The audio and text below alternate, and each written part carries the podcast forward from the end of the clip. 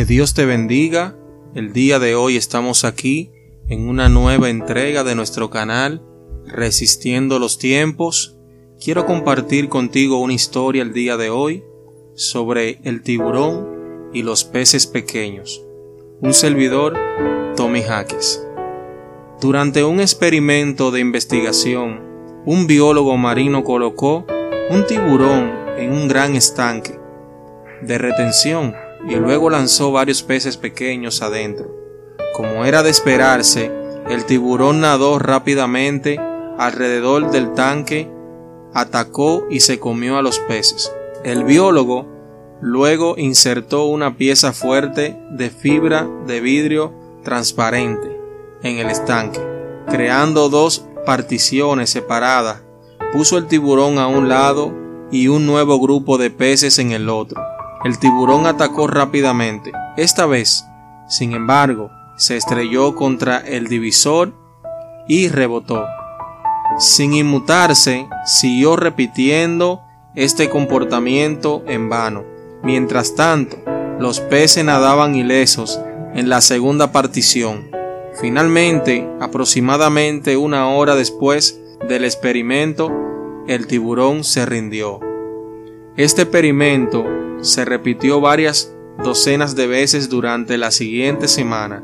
Cada vez el tiburón se volvió menos agresivo e intentó menos atacar a los peces, hasta que finalmente se cansó de golpear el divisor y simplemente dejó de atacar por completo.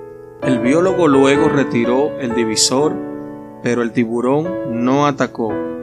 Fue entrenado para creer que existía una barrera entre él y los otros peces, por lo que ahora nadaban donde quisiera, libres de daño. Al igual que el tiburón del relato, muchas veces nosotros nos rendimos después de haber fracasado más de una vez. Quizás en las metas que te has propuesto, en los estudios, en tu trabajo, en tus negocios, incluso en la vida espiritual porque el justo cae siete veces y vuelve a levantarse, pero los impíos caerán en la desgracia. Proverbios 24, 16. Posiblemente te has cansado de intentarlo y fracasar. Te propusiste serle fiel a Dios y fallaste nuevamente. No te des por vencido. La vida está llena de dificultades y derrotas, pero Dios no nos ha dado un espíritu de cobardía, sino de poder y dominio propio. Segunda de Timoteo capítulo 1 versículo 7. No dejes que el desánimo llene tu mente y te haga desistir. Sigue adelante. No te quedes en el suelo hasta caer en la desgracia.